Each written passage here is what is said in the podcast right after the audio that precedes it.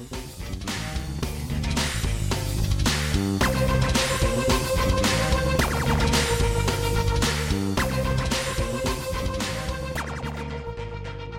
gente, tudo bem? Sejam novamente muito bem-vindos, muito bem-vindas. Estamos com um episódio novo aqui da Game Lore. Eu sou o Matheus, estou novamente com o Hunter e com o P3. Fala aí, galera. Eu tô curioso para esse episódio porque o Matheus falou que vai mostrar pra gente um pouquinho dos bastidores da indústria, usando a Nintendo como exemplo e mostrando até como essa indústria é uma indústria que gosta de reciclar. Vamos ver se ele vai cumprir com a tarefa. Vamos ver, agora a pressão é toda no Mate. Não gostou do episódio? Hashtag Mate, você é horrível. Amou o episódio? Mate, eu te amo.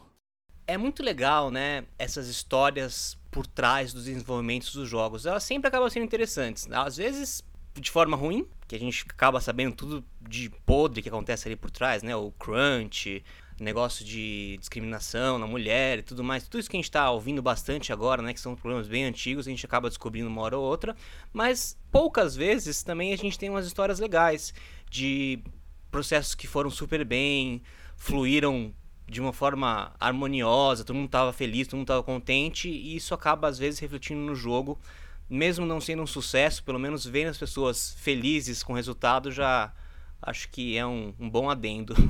e então, é, na Nintendo Life é um site bem interessante, é independente da Nintendo, de fãs, mas é um site bem grande. Eles fizeram uma entrevista com os desenvolvedores de um jogo do Star Fox para o DS, que é o Star Fox Command. E eu vou comentar um pouco com vocês essa entrevista e fazer alguns paralelos também que a gente vê nessa indústria dos games.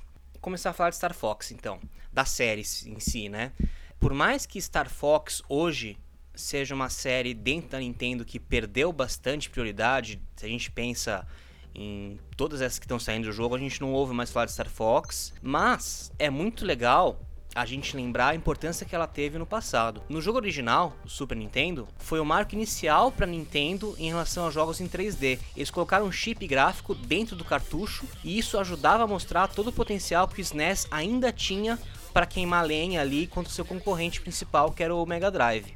Não sei se vocês lembram, o Star Fox era muito diferente do que a gente tinha na época, era meio triangular as coisas, mas era bem interessante, né? Claro que a gente não consegue comparar muito longe do que a gente tem hoje em dia, qualquer 3D tosco já é melhor do que aquilo, mas na época foi uma baita revolução, né? Cara, eu lembro e tenho boas memórias, inclusive porque depois teve aquele jogo dos carros com os olhinhos, eu esqueci o nome deles, mas eles também eram em 3D. É o mesmo chip gráfico que eles usaram, o Super FX, é o Stunt Racer FX, esse que você tá falando, né, Hunter?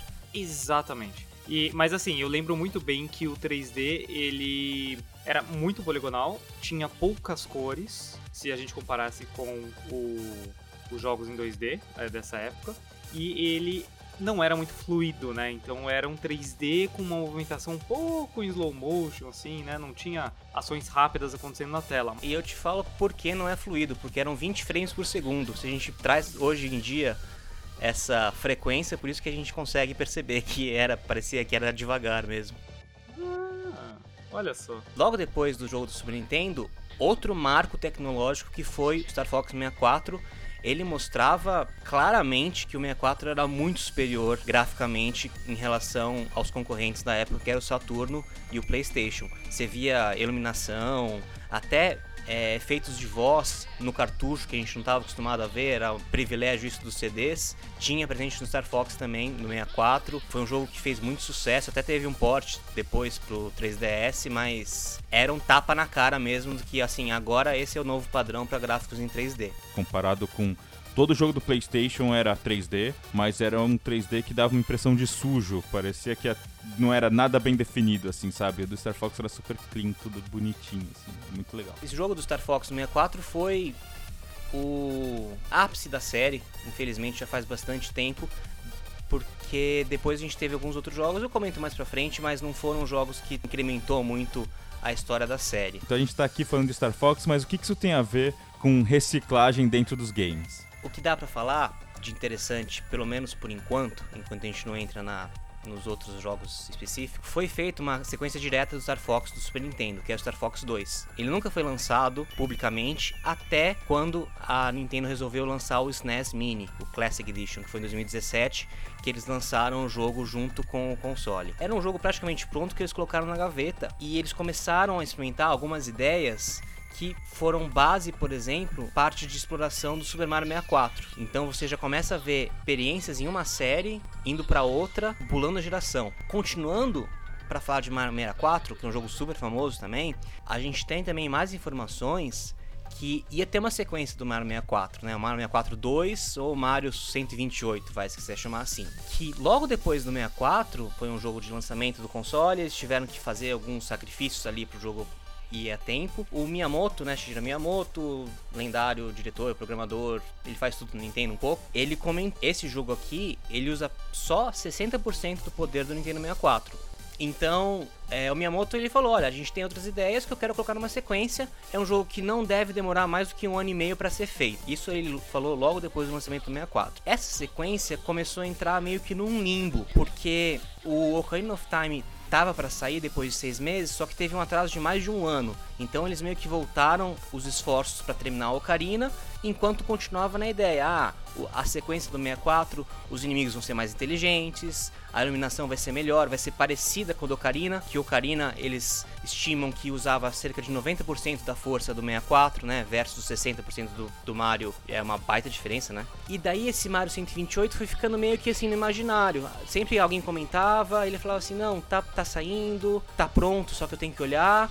E foi um jogo que acabou virando um conceito na demonstração gráfica do GameCube, o outro console da Nintendo, né, depois do 64, tinha lá um demo chamado Mario 128 que tinham vários Marios com itens andando, pulando, interagindo ali na tela. Depois de muito tempo, depois de quase 10 anos desse jogo, jogo entre aspas já, o Miyamoto falou: "Olha, tudo que eu queria fazer eu acabei colocando em outras séries. E é isso que é a parte legal. Eles queriam colocar, por exemplo, o Luigi também no Mario 64, na sequência. Colocaram na versão do DS que tinha mais personagens, então já usou uma ideia aí. A ideia de usar mais de 100 Marios na tela, acabou virando a ideia base de uma outra nova franquia pro GameCube, que era o Pikmin, que hoje já é uma série também consolidada já com o terceiro jogo, saindo já o versão deluxe agora para o Switch no final desse mês e agora em outubro. O Mario Sunshine acabou sendo um projeto paralelo que também surgiu da época desse Mario 128, usando algumas ideias. Até o Mario Galaxy, isso a gente já está falando, olha, de outra geração, outras duas gerações. Se a gente pensa que o Mario 128, que surgiu como sequência do 64, ia ser o 64, não foi. Ia ser o GameCube, não foi. No Wii, eles usaram as ideias de level pro Mario Galaxy. E depois no Wii U, mais uma geração, eles usaram outra ideia que eles queriam ter colocado, que eram os players simultâneos no Super Mario 3D World. Então você vê que era um projeto que surgiu há 15, 20 anos antes de tudo isso ser implementado, eles conseguiram aos poucos transferir isso para outros jogos. E isso é muito interessante quando a gente pensa às vezes que um jogo é uma coisa pronta, né? Ah, o cara começou a fazer, teve essa ideia, deu certo. Mas não, é, é mais fácil pra gente pensar mesmo como arte, né? Como uma tela em branco que o cara vai pincelando ali até chegar num, num caminho que ele começa a encontrar e vai testando pra ver o que dá certo. E mostra o desprendimento que eles têm que ter, né? Porque, quer dizer, tantas ideias que eles acabaram falando, não, vamos deixar isso aqui de canto. E quem sabe a gente pode implementar lá na frente quando, é, inclusive, a gente tiver um hardware mais capacitado para lidar com essas ideias. É, exatamente. E nessa reportagem que eles começam a falar agora especificamente do jogo do Star Fox pro DS, eles comentam algo parecido assim. O DS na época era, era muito revolucionário, mais do que tudo até que a gente tem hoje, porque você pensa, é um, era um videogame portátil que tinha o toque como característica principal, né? Que a gente sempre, como criança, a gente é incentivado a não tocar em nada, a não mexer nas coisas, a não interagir. O DS era o oposto. Sem contar que a Nintendo estava entregando um console com uma tela touch quando a gente ainda nem tinha os smartphones popularizados com essa tela. A internet também em jogos no DS começou a aparecer ali. Você precisava de um adaptador específico da Nintendo, mas você conseguia jogar jogo online pelo DS já. De novo, né? Num portátil, com tela touch. Você vai acumulando essas inovações, é uma coisa incrível mesmo. E no desenvolvimento do jogo Pro DS, o Star Fox Command, né, é um jogo também é diferente do que a gente estava acostumado se a gente pensa em Star Fox, que é aquele pensar mesmo no 64, né, que é o clássico, o padrão. que eles chamam de on-rails, né? Que você tem um caminho fixo, você comanda ali a nave meio que lateralmente, às vezes tem um pouco de mais de interação, mas é, o caminho é sempre aquele mesmo. O do DS era um jogo mais estratégico. Uhum. Você tinha ali as navinhas, você usava o touch para colocar elas para atacar, para defender. Não era um jogo de ação, né? Era um outro estilo de jogo. Os desenvolvedores comentam, olha, a gente tinha muitas ideias, por exemplo, tem desenvolvedores que estavam presentes no jogo original do Super Nintendo, assim como naquela sequência que foi lançada só depois no Super Nintendo Mini. E eles falaram, teve ideias que a gente usou no Star Fox 2 que a gente conseguiu reciclar para o DS. Então, de novo, outras gerações ali puladas. E eles diziam mais também. Outras ideias que a gente não conseguiu colocar no jogo do DS, a gente viu depois no jogo do Star Fox Zero, que foi o jogo do Wii U, ou seja, mais uma geração para frente. Então você vê que é uma festa, né? Vai volta, às vezes por limitação de tempo, às vezes por limitação técnica, que nem o Hunter falou, do sistema, eles acabam deixando ali guardado e uma hora que aparecer a oportunidade acaba usando. A gente acha que na época, nossa, que legal, é uma coisa diferente, é como original. Eles pensaram isso há 15 anos atrás, só que não conseguiram colocar em prática. Eu acho isso bizarro, sabe? Outra informação muito interessante que a gente viu nessa reportagem, eu até comentei com o Hunter, é sobre. A gente ouviu muito falar, né, com o lançamento do PlayStation 5 agora, o controle e tal, daquele feedback, feedback háptico, né? Ai, que revolução! Nossa, olha que coisa nova e tal. Então, esse feedback háptico é uma coisa que existia pelo menos desde o DS, né? Porque é uma, era tela sensível ao toque e já tem os desenvolvedores falando assim: ah, a gente gostou de usar o feedback háptico para ajudar ali na navegação dos dos jogadores em termos do personagem. Então você vê, às vezes são esses termos que a gente escuta, fala assim, nossa, olha só coisa nova e não, né? Já tem há muito tempo.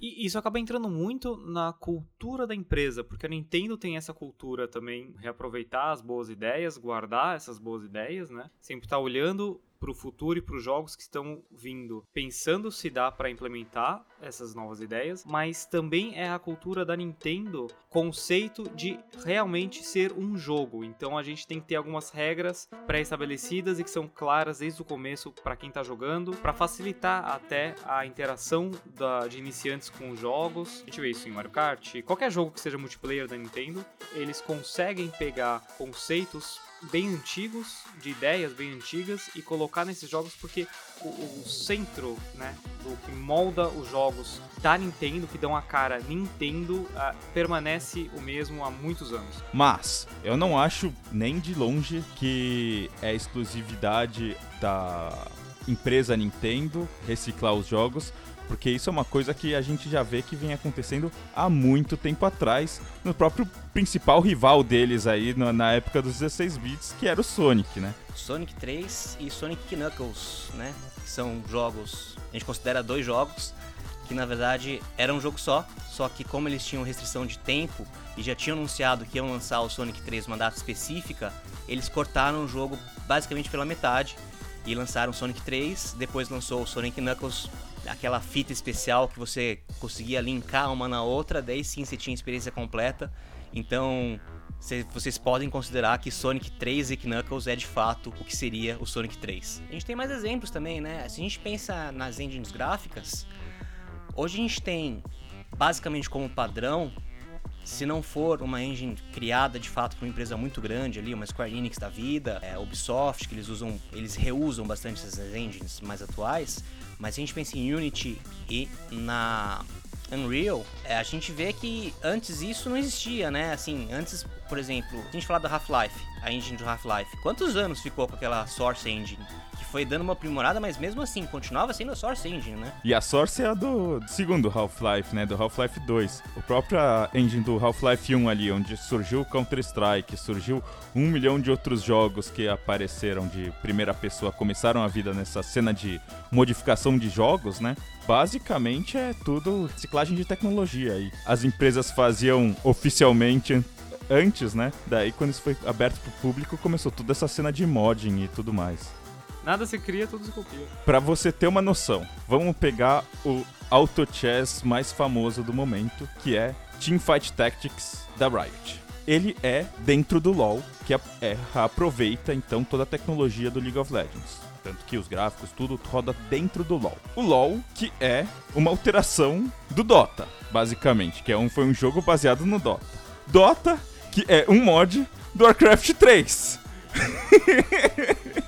Então, olha como essa reciclagem, você acaba. Essa reciclagem cadeia, você começa a criar muita coisa nova, mas ainda assim reaproveitando coisas do passado, né? Você tem um motivo pelo qual muitas pessoas, eu incluso, considero Warcraft 3 um dos jogos mais influentes dos jogos modernos, né? Para os jogos contemporâneos. O quanto de coisa que saiu de lá e que foi depois modificado e remodificado e remodificado é a mesma história que a gente estava falando do Half-Life, que vira Counter-Strike, que depois vira é, outros jogos. É tudo tipo uma modificação em cima de alguma coisa que já foi reciclado anteriormente. E tudo graças à plataforma onde esses jogos são inseridos, né? Porque é o PC. Se fosse em videogame, a gente não ia ter esse tipo de coisa. Eu acho que também o mérito grande é que mesmo sendo a reciclagem da cópia do que era parecido com o que era o outro, é um jogo próprio, né? Tem as próprias qualidades Sim. e se a gente fala do do LoL, né, milhões de fãs, não dá nem pra mensurar isso, o quanto sucesso já fez.